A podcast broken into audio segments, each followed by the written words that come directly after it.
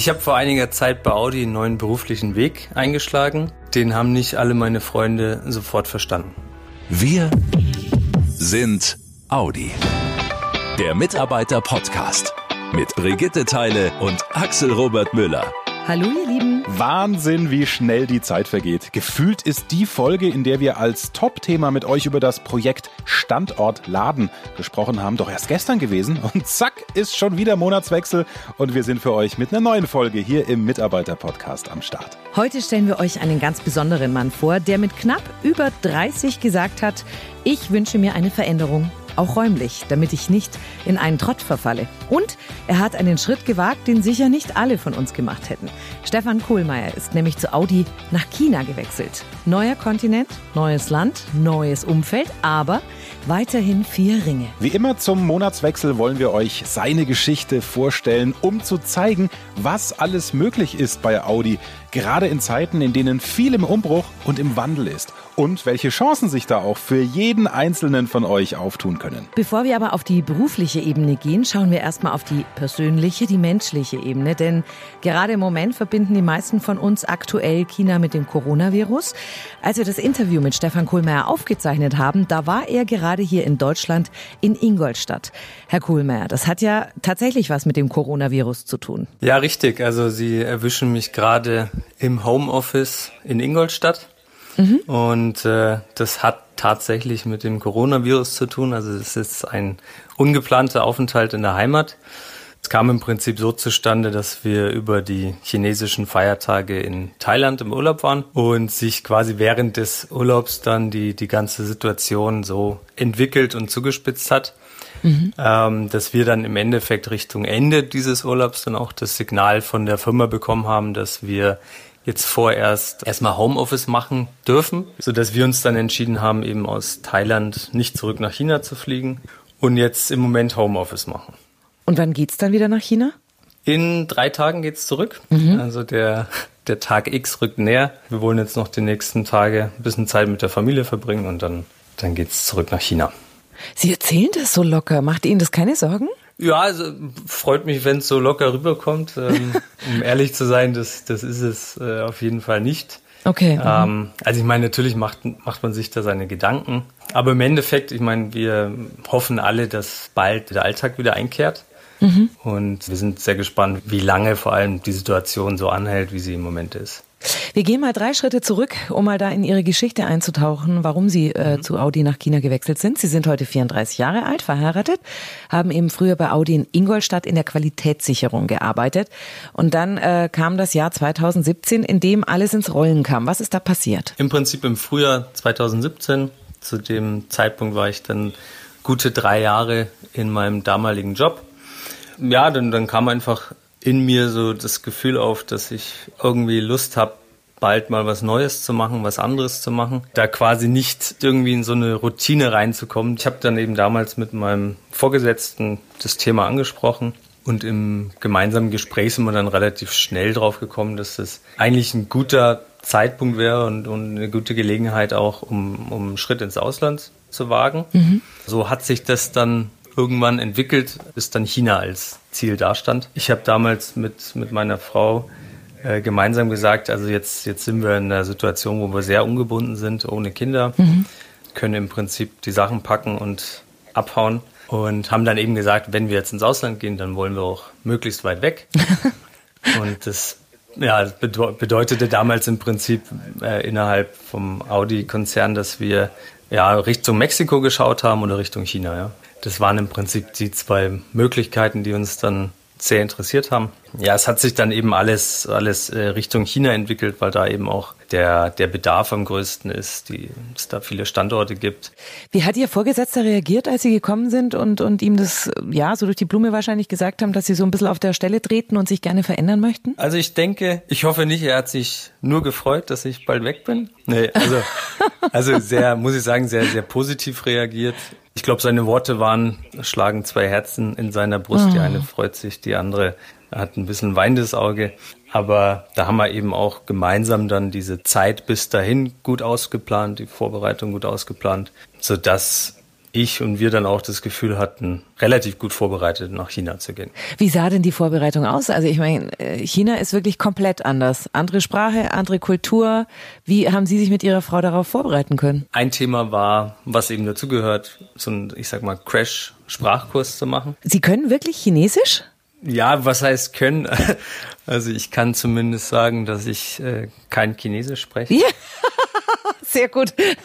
Wieso ausgerechnet China? Hatten Sie da schon eine Verbindung dazu? Nicht wirklich. Ich, ich muss auch ehrlich sagen, zu dem Zeitpunkt, ich, ich denke mal ein, zwei Jahre vorher, hätte ich mir das nicht im entferntesten vorstellen können.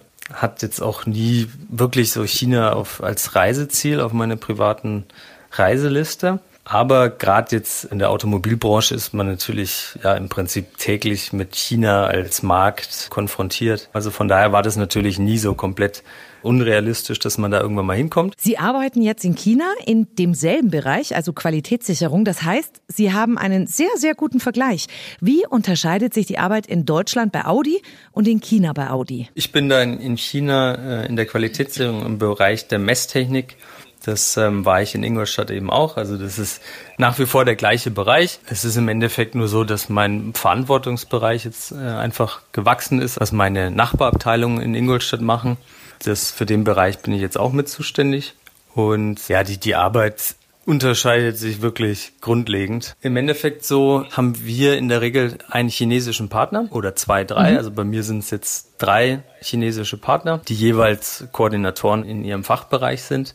Und mit diesen drei Kollegen habe ich eben sehr, sehr viel Austausch. Ja. Also wir erarbeiten Konzepte zusammen, Vorgehensweisen und ähm, meine Kollegen setzen dann im Prinzip äh, diese Ideen gemeinsam mit dem chinesischen Team um. Wie ist es mit dem Arbeitspensum und diese ganzen Sachen? Arbeitspensum ist natürlich auch ein anderes. Ja, dann kommt hinzu, dass der Anfahrtweg ein anderer ist. In Ingolstadt bin ich eine Viertelstunde mit dem Fahrrad gefahren. Und jetzt in China fahre ich ungefähr eine Dreiviertelstunde mit dem Auto. Oh, wow, okay.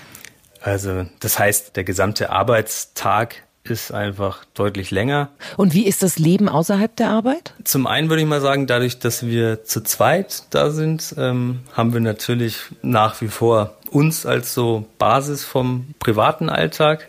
Also wir machen nach wie vor am Wochenende die Sachen, die wir auch gerne in Deutschland gemacht haben, gemütlich frühstücken oder am Wochenende schön was kochen zusammen. Also das, das machen wir nach wie vor. Und dann ist natürlich, ja, sobald wir unser Apartment verlassen, ist das dann ein anderer Alltag. Das Leben spielt sich auch viel äh, in Malls ab, was wir jetzt zum Beispiel von zu Hause nicht so kennen.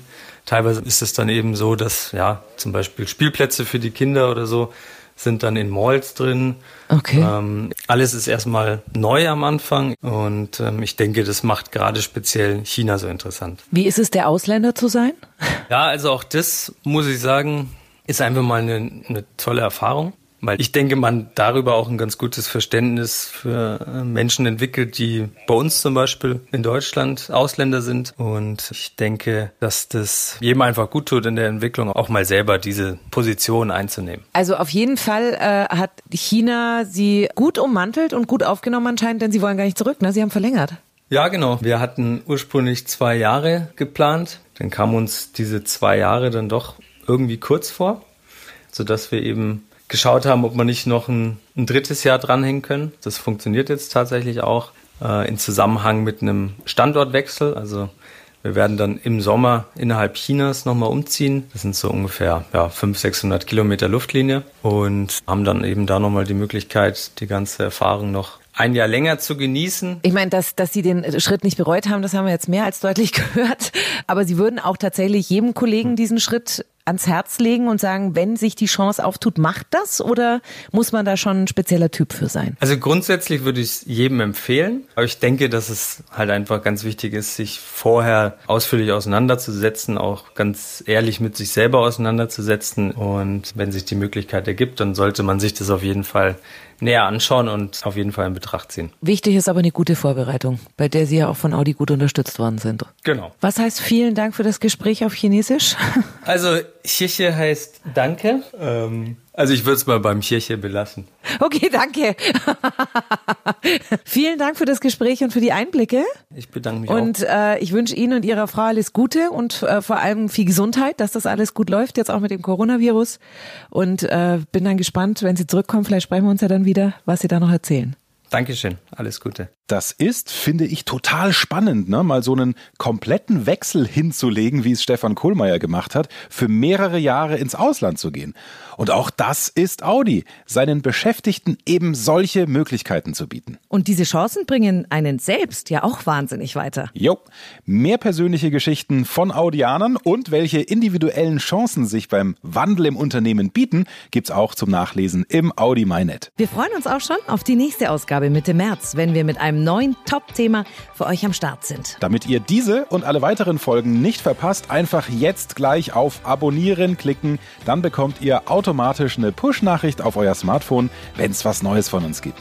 Ja, und das Gute ist ja jetzt auch, es ist zwar gerade Fastenzeit, aber ich habe noch nie von jemandem gehört, der Podcast-Fasten macht. Warum auch? Ja, warum auch? In diesem Sinne, euch eine schöne Zeit. Macht's gut, ihr Lieben. Schnell informiert. An jedem Ort. Zu jeder Zeit. Nehmt uns mit. Egal wann, egal wie, egal wohin. Der Mitarbeiter-Podcast.